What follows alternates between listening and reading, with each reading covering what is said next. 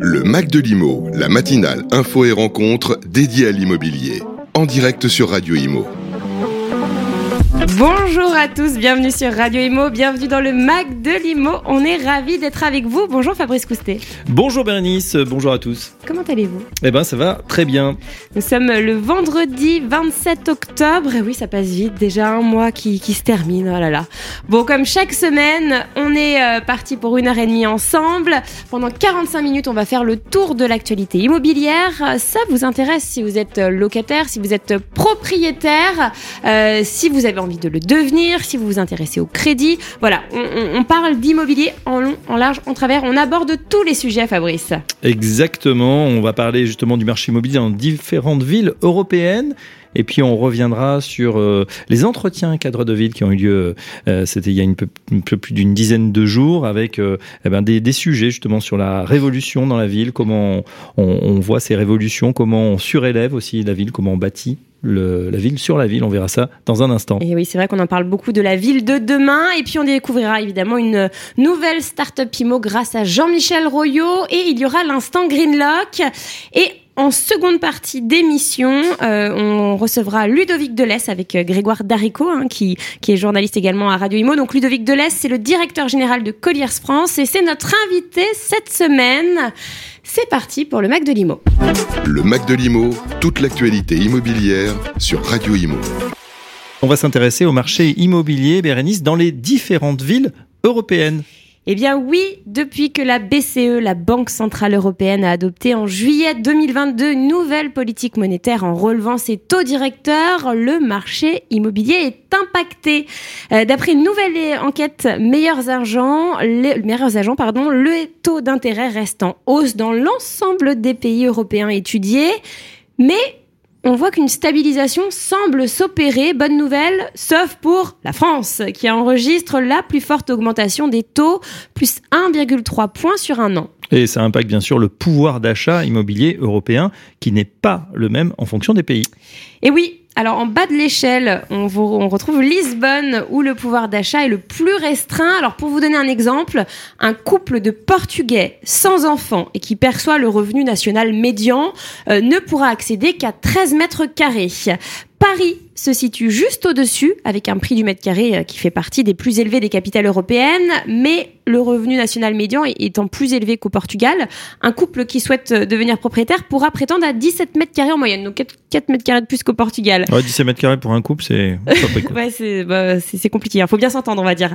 Pour plus d'espace, il faut prendre la direction de Rome, où un couple d'Italiens au revenu moyen pourra se payer 42 mètres carrés. Bah, c'est pas mal. Et en tête de liste, alors quelle ville est, est, est la plus privilégiée Si je vous dis une frite une fois. Ah, on part vers le nord. là. Bruxelles, c'est la capitale où le pouvoir d'achat est le plus important. En effet, avec un revenu moyen, un couple de Belges sans enfants pourra s'offrir un 62 mètres carrés. Au niveau de l'évolution des prix, comment ça se passe? Eh bien, on constate également des disparités, hein, comme pour le pouvoir d'achat immobilier. Berlin, en Allemagne, affiche des prix immobiliers en baisse de moins 3% sur une année, alors qu'au contraire, les capitales du Sud euh, montrent une, forte, enfin, une plus forte augmentation des prix, une hausse des prix même. hein. Lisbonne affiche plus 7,3% et Madrid plus 3,2% en un an. C'est marrant, c'est un peu comme en France. Le Sud, euh, ça continue d'augmenter, alors que le Nord, ça baisse. Et voilà pour le marché immobilier dans les différentes villes européennes. Le Mac de l'Imo revient avec Opinion System, promis et bien ici. Stéphane Scarella, bonjour, directeur de Rent. Je vous donne rendez-vous avec toute l'équipe les 8 et 9 novembre prochains à Paris, porte de Versailles, pavillon 6 pour les 10 ans de Rent. 400 exposants, 110 startups, 15 000 professionnels de tous les marchés immobiliers sont attendus. On va y parler innovation, inspiration internationale. Ne ratez pas ce rendez-vous de l'industrie immobilière. Vous pouvez d'ores et déjà réserver vos passes sur le site internet paris.rent.imo. Rendez-vous les 8 et 9 novembre. D'ici là, portez-vous bien. Salut. Le Mac de l'Imo continue avec Opinion System, promis et bien ici. On se retrouve dans le Mac de Limo comme chaque vendredi. On est ensemble jusqu'à 9h30. Tout à l'heure, notre invité sera Ludovic Delest, le directeur général de Colliers France. Mais tout de suite, on parle fabrique de la ville. À quelle révolution sommes-nous confrontés? On parle beaucoup de la ville de demain, euh, des nouvelles réglementations, de ce qui se passe. Voilà, il y a une évolution. Euh, Fabrice, lors des entretiens de cadre de ville, vous avez interviewé Gilles Bouvelot, le directeur général de l'EPF Île-de-France, qui s'est interrogé sur la valeur foncière verte aujourd'hui peu prise en compte et sans doute demain à repenser. On a le plaisir de, conclure avec Gilles Bouvelot. Bonjour Gilles. Bonjour. Euh, vous êtes directeur général de l'EPF Île-de-France et vous avez eu la, lourde tâche donc de, terminer par une keynote. À quelle révolution sommes-nous confrontés? Vaste sujet hein, pour, pour clôturer cette, cette, ces entretiens cadre de ville. Oui, voilà, exactement. Alors, pendant quand même toute la journée, toutes, les interventions et toutes les keynotes qui sont, ont, largement euh, avancé le sujet, puisque euh, sur plusieurs fronts, en fait, il y a des évolutions assez majeures. Alors, portées par la crise immobilière, portées par le besoin de transition écologique, portées par les événements, etc., qui, qui conduisent quand même à envisager, euh, sinon, des, sinon une révolution, du moins des évolutions très fortes dans notre manière de travailler tous et de concevoir et de fabriquer la ville alors cette ville de demain, justement, elle, ressemble à quoi? Vous avez cité effectivement quelques évolutions révolutions, euh, avec, c'est vrai, des, paradoxes, parce que on a cette équation économique qui est compliquée. L'État n'a plus d'argent, les Français euh, comptent, et puis on a ce besoin aussi de, transition énergétique, écologique, qui est inflationniste. Alors, euh, ce qui complique les choses, c'est qu'on est en pleine crise immobilière, hein, très clairement. alors, on sait qu'elle est conjoncturelle, hein, c'est cyclique, mais elle est très lourde. Donc elle mobilise déjà tous les acteurs sur les moyens d'en sortir, y compris les acteurs du foncier comme nous, puisqu'on a un rôle tout à fait contracyclique. Mais derrière ça, le véritable enjeu, c'est effectivement la transition écologique, sur laquelle il convient de ne pas baisser les bras. Euh, même pour ces raisons, et un sujet tout à fait massif et qui est pour moi révolutionnaire effectivement au sens propre du terme, c'est euh, l'instauration du droit à la nature en ville. Le droit à la nature en ville, effectivement. Alors on a déjà le zen hein, qui, stoppe un petit peu la, voilà, la, bétonisation à tout craint, mais maintenant il faut même aller encore plus loin, c'est-à-dire il faut remettre la nature en ville parce qu'on sait que cette ville, sinon, elle va devenir rapidement invivable. Voilà, pour trois raisons. D'abord, effectivement, les îlots de fraîcheur, on l'a vu euh, lors des dernières canicules. Deuxièmement, c'est un besoin euh, humain, sanitaire, les, espaces verts, etc. Et puis troisièmement, euh, le support de la biodiversité, qui est aussi un enjeu, y compris en ville. donc je pense que le droit à nature, pour moi, il va bientôt avoir, il a déjà dans les faits, mais une valeur quasi constitutionnelle, un peu comme le droit au logement, qui a cette valeur depuis les années 1990 et les lois sur le logement. Euh, alors après, le vrai sujet, c'est qu'il va falloir arriver à confronter tous ces droits pour fabriquer la ville. Parce que le droit à la ville, c'est le droit à la nature, au logement, sans opposer l'un à l'autre et en les, combinant. Et ça, ça nécessite pas mal de travail euh, de tout le monde, des professionnels, des politiques, des pouvoirs publics et des habitants eux-mêmes. C'est vrai, d'ailleurs on a vu que les meilleurs projets ou ceux qui avançaient le plus vite, ça se fait souvent avec de la concertation, avec de la pédagogie, avec de la co-construction. On ne peut pas aujourd'hui, n'importe quel aménageur arriver et dire voilà, tel projet, signé en bas, d'ailleurs personne ne signe. Oui, absolument, oui, on le voit. Donc si on veut éviter la multiplication des recours, comme aujourd'hui, il faut clairement euh, renouveler les méthodes. Alors c'est déjà le cas. Après, je pense qu'il faut quand même poser le sujet, c'est que euh, on a toujours besoin de logement. On a besoin d'espaces verts et chacun doit faire l'effort de comprendre que lui, il est peut-être logé, mais ses enfants euh, devront être logés dans quelques temps et ce ne sera pas forcément aussi facile pour eux que pour lui. Donc euh, euh, la contradiction elle est en chacun de nous il faut aussi que chacun de nous la résolve, parce que le rôle du politique derrière, c'est évidemment de la résoudre dans les décisions euh, stratégiques qu'il aura à prendre, et des professionnels dans leur mise en œuvre. Mais très clairement, je crois qu'un des vrais, enjeux, c'est quand même de poser la question. C'est ça qui serait déjà, de poser le sujet, qui serait déjà révolutionnaire. Et, d'ailleurs, nous, on, se pose la question, aujourd'hui, on fonctionne, enfin, depuis des années, sur le modèle de la charge foncière. La charge foncière, c'est le droit à construire, ça a une valeur pour faire du logement, etc. Euh, est-ce qu'il ne faut pas repenser euh, euh, le modèle de la charge foncière, notamment pour arriver à donner une, à valoriser cette externalité positive qui est la nature en ville, pas simplement la nature d'ailleurs, les, bénéfices collectifs de santé, environnementaux, de bien-être, etc., qui pour l'instant ne sont pris en charge financièrement par personne mais qui existe. ça, veut dire que ce sera un changement de paradigme dans la manière d'appréhender le, euh, voilà, le, coût foncier. Euh, la valeur de la ville. La valeur de la ville. Alors il y a des travaux. Hein. comment combiner le bilan économique, parce que de toute façon il y a quand même toujours une économie derrière ça, hein, des investisseurs, et le bilan, euh, disons écologique au sens large et environnemental d'une même opération. Et comment fusionner les deux, faire pas qu'ils soient en opposition l'un à l'autre. L'EPF Île-de-France est en pointe sur ces sujets? Euh, oui, on essaye. Alors on essaye de. On, a, euh, on a un laboratoire interne hein, sur la base de collaborateurs, fondé d'ailleurs sur nos opérations, donc sur du sur du réel, et on travaille sur un, concept qu'on appelle la charge foncière verte. Alors qui, qui, paraît paradoxal, parce qu'effectivement, la partie verte aujourd'hui ne paye pas de charge foncière. Donc comment arriver à intégrer euh, par, par ce concept euh, cette notion de valeur euh, de la nature, enfin, ou de valeur environnementale et sociale de certains terrains, de certaines opérations, dans le modèle économique de la ville. Le Mac de Limo revient avec Opinion System, promis et bien ici.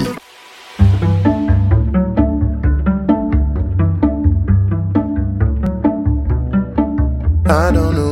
anything. The older I get, it seems I know less and less. I don't know anything. I'll be the first to admit it. Some people know everything. And they'll tell you so at the drop of a dime. They're always right, never a doubt in their mind. I think it's impressive. I wish I could live like that. I've never been so sure about a thing in my life. Any confidence I have is a fleeting point in time. I'll never know anything. Cause I just like to spend my days taking up space, watching the world burn from somewhere safe. I'll never change a thing as long as I live. If I don't know a thing.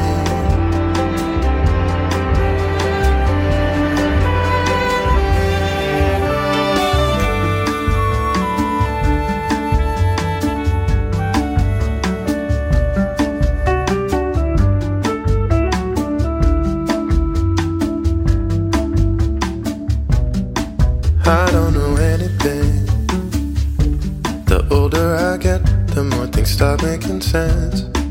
The more it seems what I thought was clear and right. We'll never have an answer. I don't know how the world works.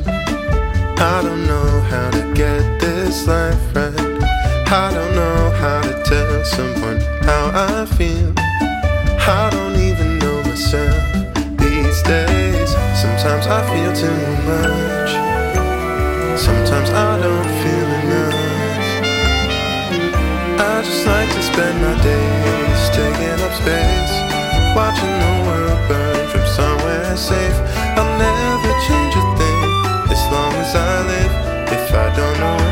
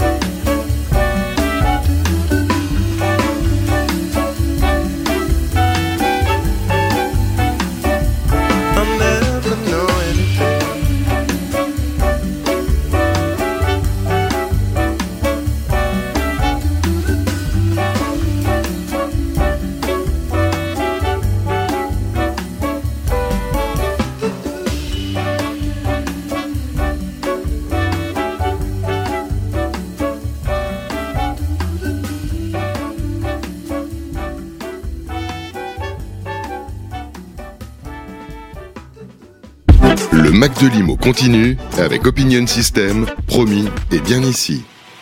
Le Mac de Limo, on continue avec euh, bah voilà, la fête peut-être des petits et des grands. Ça sera mardi prochain, 31 octobre. C'est Halloween, Bérénice Oui, vous allez aller chercher des bonbons? Mais bien sûr. Ah, on Treat y or va tricks. ensemble Pourquoi pas?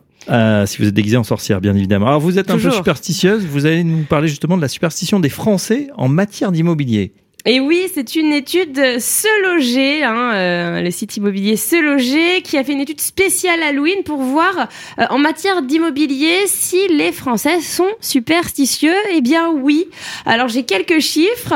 Euh, 15% des Français éviteraient le nombre 13 lors d'une visite immobilière. Alors, euh, que ce soit le numéro de rue, hein, euh, un logement situé au, numéro 13, ou par exemple au 13e étage, ou encore visiter un bien le vendredi 13.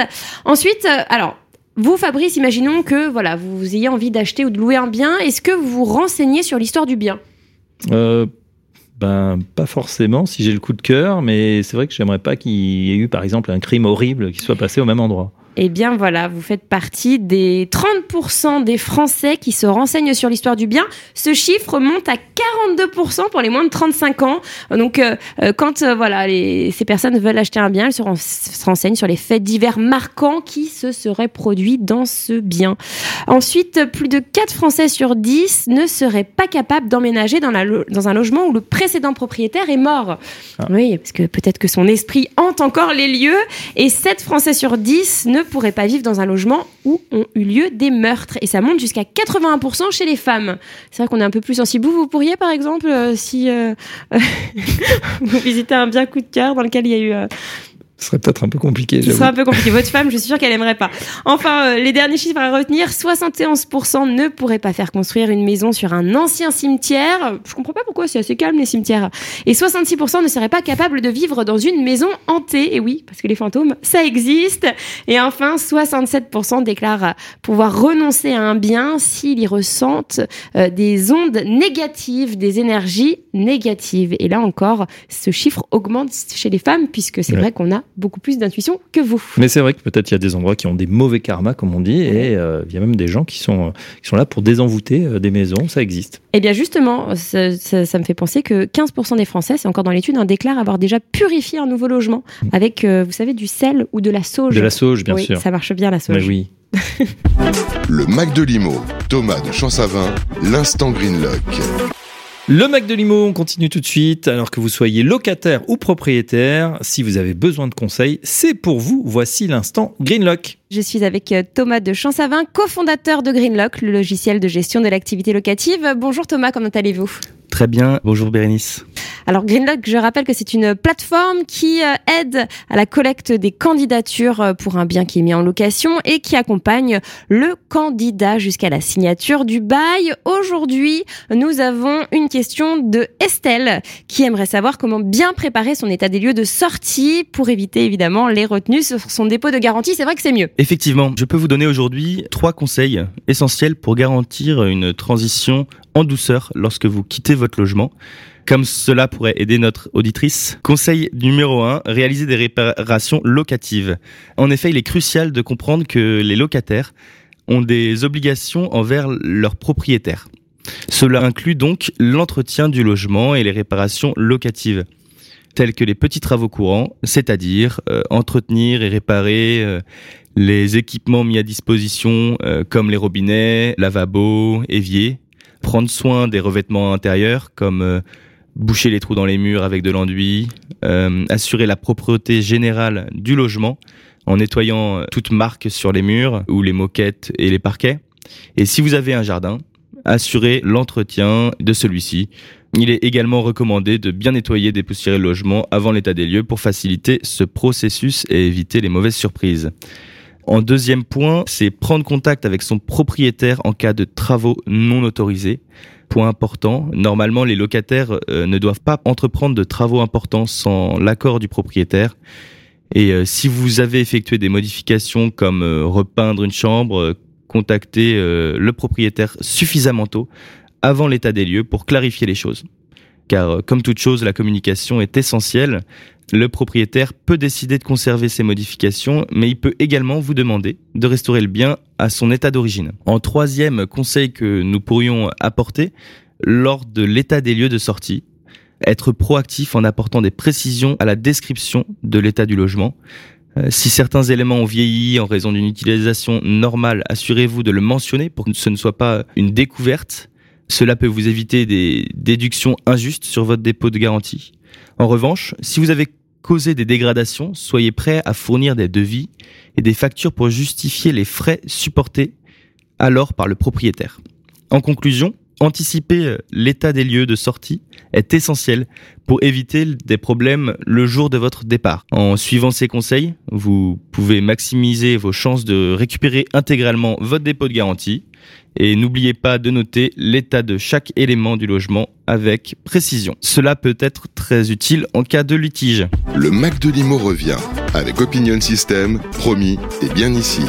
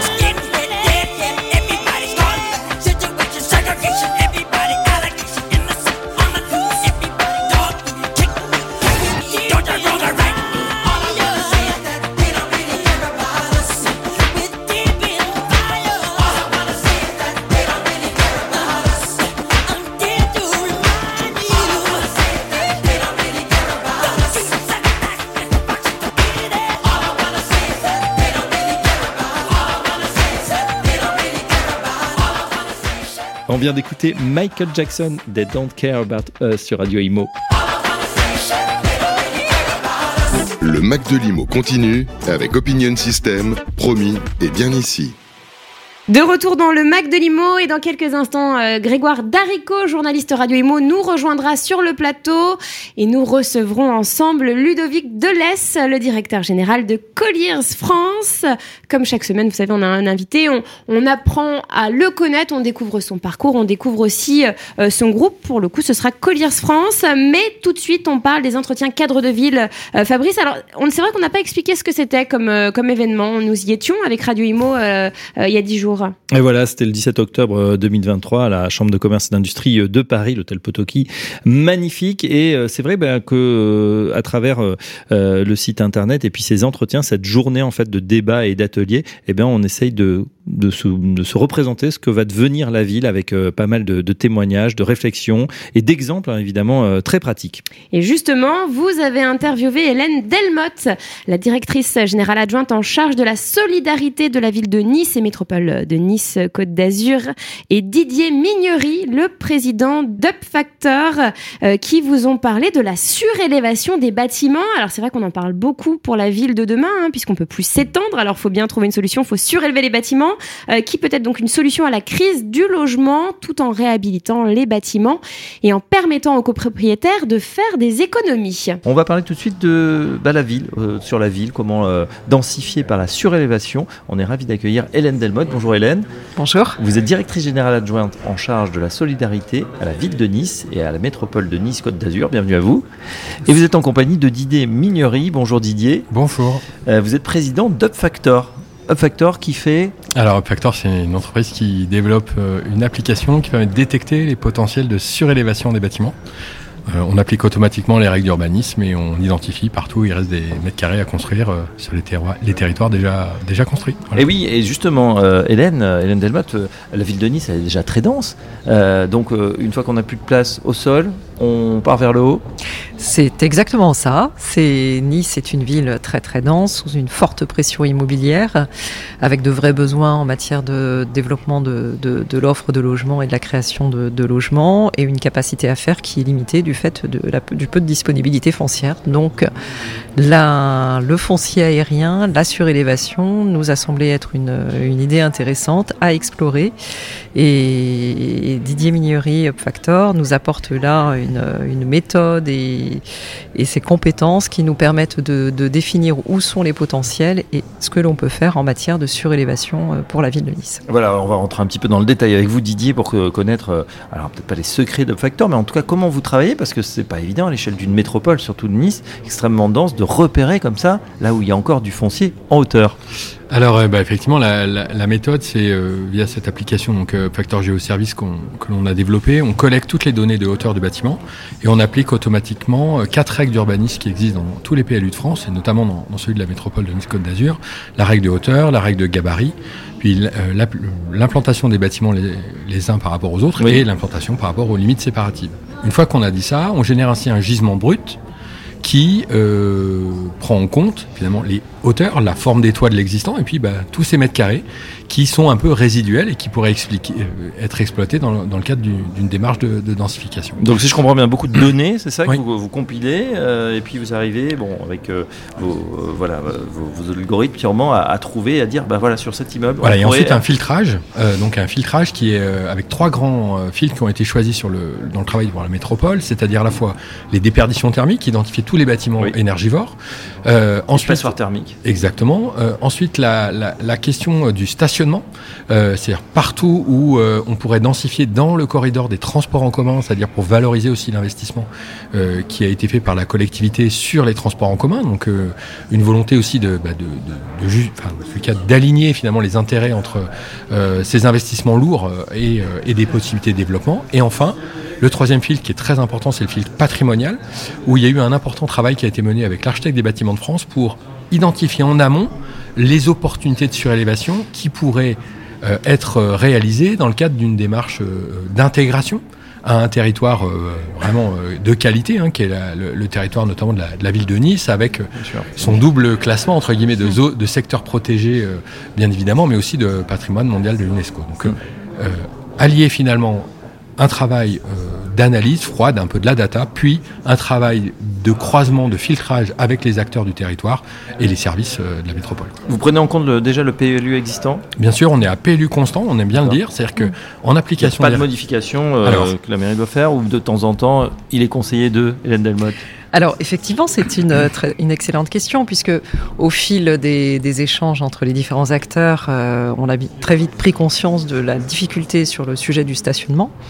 Il s'avère qu'on avait une modification euh, simplifiée du PLUM qui était engagée et donc euh, ben, on a de suite modifié la règle pour permettre euh, une relative exonération de, de- l'imposition de création de places de stationnement pour tout logement construit compte tenu du corridor de, transport, etc. Donc on, on- c'est un tout. À la fois l'é- l'étude effectivement est réalisée en fonction du PLU tel qu'il existe aujourd'hui, mais si elle, a- mis en, en évidence des difficultés potentielles, on essaye de les lever en modifiant euh, la règle, en adaptant la règle en fonction du projet, puisque ce projet est porté euh, po- politiquement avec une vraie volonté d'y aller, la preuve. Est-ce qu'on a une idée de la volumétrie ou du nombre de logements supplémentaires qu'on pourrait créer? Alors, après application de ces critères un peu drastiques, hein, euh, on a identifié tout de suite un, potentiel d'un peu plus de 500 euh, bâtiments euh, potentiellement surélevables. Euh, on regarde ces, ces trois grands filtres évoqués, hein, patrimoine, euh, stationnement et euh, déperdition thermique, et c'est un peu plus de 7700 logements qui pourraient être créés immédiatement en application euh, finalement de, en valorisation de ce foncier aérien. Euh, et donc c'est ce qu'on va s'attacher à faire euh, maintenant euh, dans, dans une phase 3 entre guillemets de Ouais. mise en application. Le Mac de Limo revient avec Opinion System, promis et bien ici. Une problématique amiante et pollution dans vos bâtiments et vos projets? Accéo Amiante vous accompagne pour trouver la solution optimale à mettre en œuvre. Parce que sécurité maximale ne rime pas forcément avec coût maximum, nous vous assistons de A à Z. De l'expertise amiante initiale au pilotage des travaux en passant par le choix des solutions à mettre en œuvre. Le diagnostic PEMD, l'économie circulaire et la gestion des déchets. Nos engagements, une totale indépendance, des prestations de haute qualité, des outils différenciants et des chantiers tests innovants. Notre objectif Identifier pour chaque situation la solution la plus grande sécurité pour un minimum de coûts et de contraintes. Parce que de la précision initiale naît la performance finale. Accès au amiante. www.acceo.eu. Contactez-nous pour simplifier votre gestion de l'amiante. Le Mac de Limo, la start-up IMO, Jean-Michel Royot. De retour dans le Mac de Limo, comme chaque vendredi, nous découvrons une start-up IMO, la PropTech, grâce à Jean-Michel Royot. Aujourd'hui, c'est Benjamin Aubry, le cofondateur de Yudo, que nous recevons. Bonjour Jean-Michel. Bonjour à toutes et à tous, euh, je suis absolument ravi de vous retrouver ce matin et j'accueille Benjamin Aubry. Bonjour Benjamin, comment allez-vous? Bonjour Jean-Michel, très bien et vous-même? Bon, euh, vous allez nous parler de votre belle, belle start-up, Yudo. Oui, tout à fait. I-U-D-O. Tout à fait. Yudo, Yudo. hein, à bien retenir.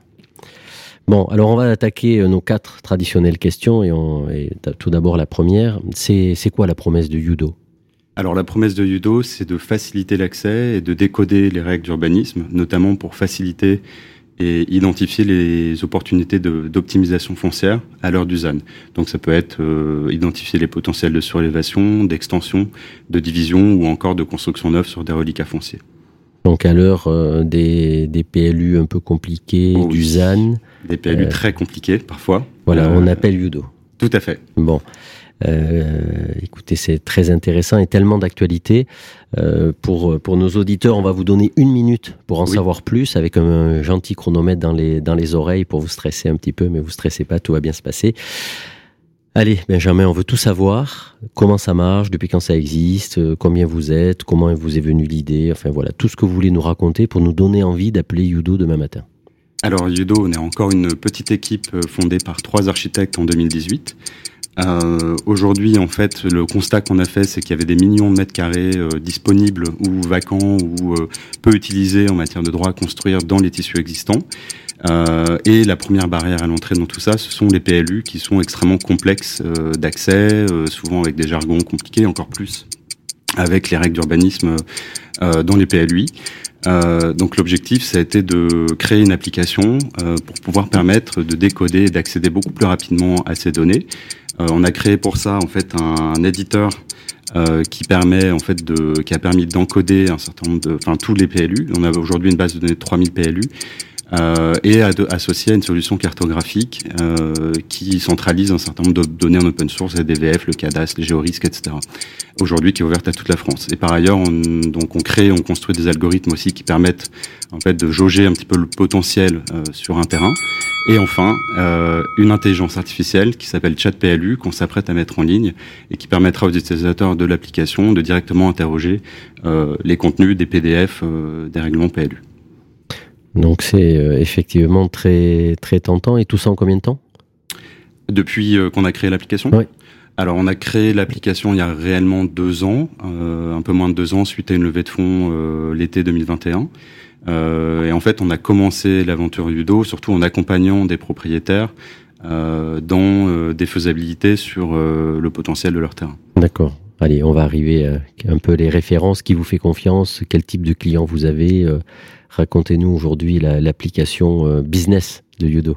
Alors, l'application business aujourd'hui, elle est essentiellement adressée vers euh, pour la plupart des indépendants. En fait, elle est accessible en modem freemium, c'est-à-dire qu'elle peut s'adresser à tous, y compris des particuliers qui veulent s'informer euh, rapidement sur euh, le potentiel d'un terrain. Donc en fait, je me connecte sur votre site et je peux voir si le terrain de mon papa, euh, je peux rajouter euh, euh, X mètres carrés en haut, en bas, sur le côté. Tout à euh, fait, et, c'est ça, euh, exactement. En tout cas, c'est vraiment des algorithmes qu'on est en train de construire. Déjà, vous avez accès à toutes les, les- les règles d'urbanisme qui s'y appliquent, et puis on est en train de construire les algorithmes pour vous permettre en fait d'avoir euh, euh, identifié le potentiel. Et par ailleurs, en fait, donc ça c'est un accès euh, limité, et euh, pour avoir un accès limité, donc on a Illimité, euh, du coup. illimité avec des abonnements Ouais. euh, euh, mensuels. Euh, Voilà, ça s'adresse plus aux professionnels. On est plutôt aux professionnels. Voilà, alors du coup, c'est- qui euh, les professionnels que vous accompagnez aujourd'hui? Alors, on a une diversité de professionnels. Ça va être des architectes. Ça va leur faciliter le travail, euh, accélérer un petit peu la- la- l'accès aux données. C'est des archis qui vendent aux archis. Ce sont des archis qui vendent aux archis parce que nous, c'était vraiment une problématique qu'on avait. Que on vous avez rencontré, On passait euh, 5, 6 heures avant ouais. de vraiment commencer à pouvoir Ouais. euh, vraiment dans le vif du sujet, analyser les règlements, déjà les réunir, etc. Mhm. Ensuite, on a également des agents immobiliers, euh, pour la plupart indépendants, qui peuvent appartenir à des grands réseaux. Je pense à des IAD, La Forêt ou euh, ou autres. Et puis, on a des marchands de biens euh, indépendants pour euh, également. Euh, et puis plus récemment, Qui vont réaliser eux-mêmes la surélévation ou la. ou déjà qui vont s'informer euh, Ouais. rapidement au lieu de passer des heures dans le PLU, ils ont une opportunité foncière, Voilà, ils vont pouvoir soit pour l'analyser. euh, l'emprise foncière, soit. euh, Euh, le nombre d'accès, par exemple, Ouais. je pense à une, euh, un cas, par exemple, d'un marchand de biens qui avait l'intention d'acheter un terrain. Et il s'avérait que effectivement le terrain, comme ça, euh, semblait tout à fait constructible, sauf que le nombre d'accès par le PLU était limité. Donc en fait, il était plus constructible. Ou alors, fallait, enfin, c'était beaucoup plus compliqué que ce qu'il imaginait. ouais. Donc ça lui a permis en quelques secondes de, de tout de suite identifier cette Pas problématique. perdre de temps. euh, Exactement. coup. Et puis en enfin, on a également, là, on commence à avoir des asset managers. Je pense à euh, au sein de, de banques, par exemple, on a réalisé des pour euh, BPCE un petit peu le l'enrichissement de données euh, sur un patrimoine qui peut être euh, de, de une à plusieurs centaines, voire milliers d'adresses. Donc là, c'est leur propre patrimoine de la banque. le propre patrimoine de la banque ou le patrimoine de leurs clients. D'accord. Euh, et puis enfin, on a également un autre pôle euh, qui est un peu le pôle d'origine de Udo avant qu'on ait lancé l'application, qui est là plutôt du conseil et de l'étude. Donc on accompagne des porteurs de projets potentiels euh, en études de faisabilité qu'on appelle 360, qui permettent en fait d'aller beaucoup plus loin. Un petit peu là, on fait de la 3D, on fait des plans de principe, on fait également des bilans, des chiffrages prévisionnels pour pouvoir savoir qu'est-ce qui est possible de faire euh, euh, et avoir un peu toutes les cartes en main pour prendre des bonnes décisions, des décisions éclairées. Et puis on a également un pôle là plutôt prospectif où on travaille euh, sur les sujets de densification douce, notamment auprès du ministère du Logement. On a récemment rendu une étude euh, sur euh, la question un peu des porteurs de projets de densification douce et de tous les freins auxquels ils ont été confrontés, que ce soit des freins fiscaux, administratifs, réglementaires, ou encore Grand Paris Aménagement récemment euh, sur les sujets de, de densification douce également, sur notamment les quartiers pavillonnaires autour des gares du Grand Paris. Super, des belles références, bravo. Euh, bah, bravo Benjamin. Écoutez, on était absolument ravis de découvrir ce matin Yudo. hein, euh, et on vous souhaite, euh, au nom de Radio Imo, beaucoup de succès. Pour vous contacter, comment on fait? Alors, vous pouvez vous rendre sur la plateforme, sur le site internet. Euh, c'est donc on a un formulaire de contact ou me contacter directement benjamin.aubry a u b r y yudo.co. Parfait. Merci Benjamin. Merci à à très vous pour bientôt l'invitation. et beaucoup de succès euh, dans vos entreprises. Merci beaucoup. Elle met du vieux pain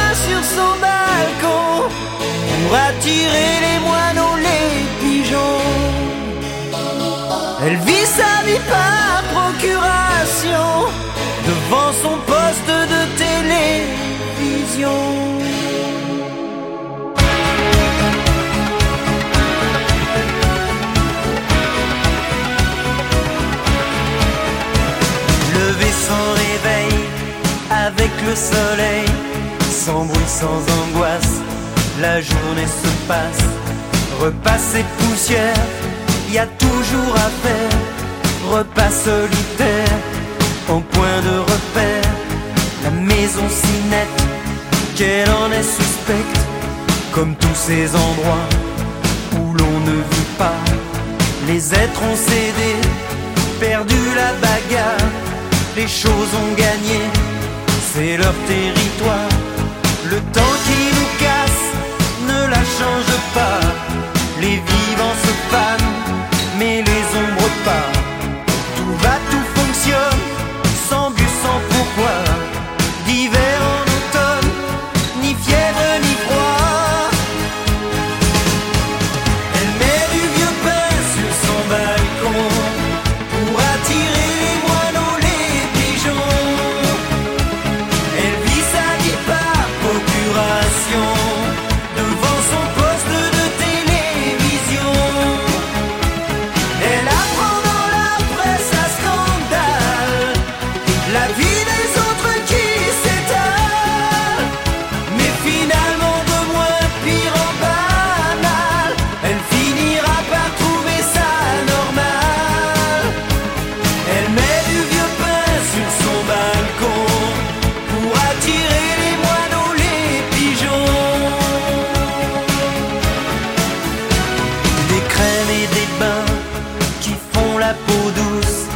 Mais ça fait bien loin que personne la touche.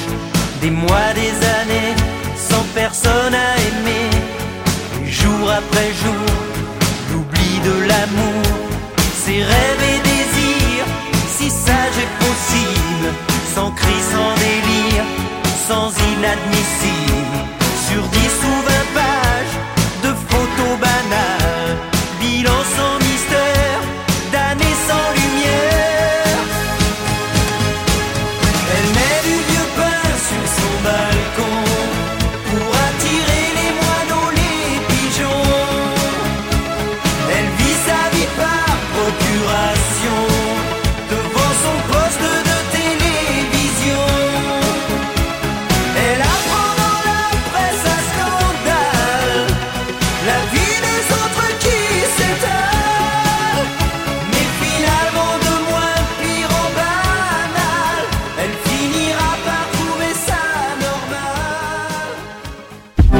Mac de l'Imo, toute l'actualité immobilière sur Radio Imo.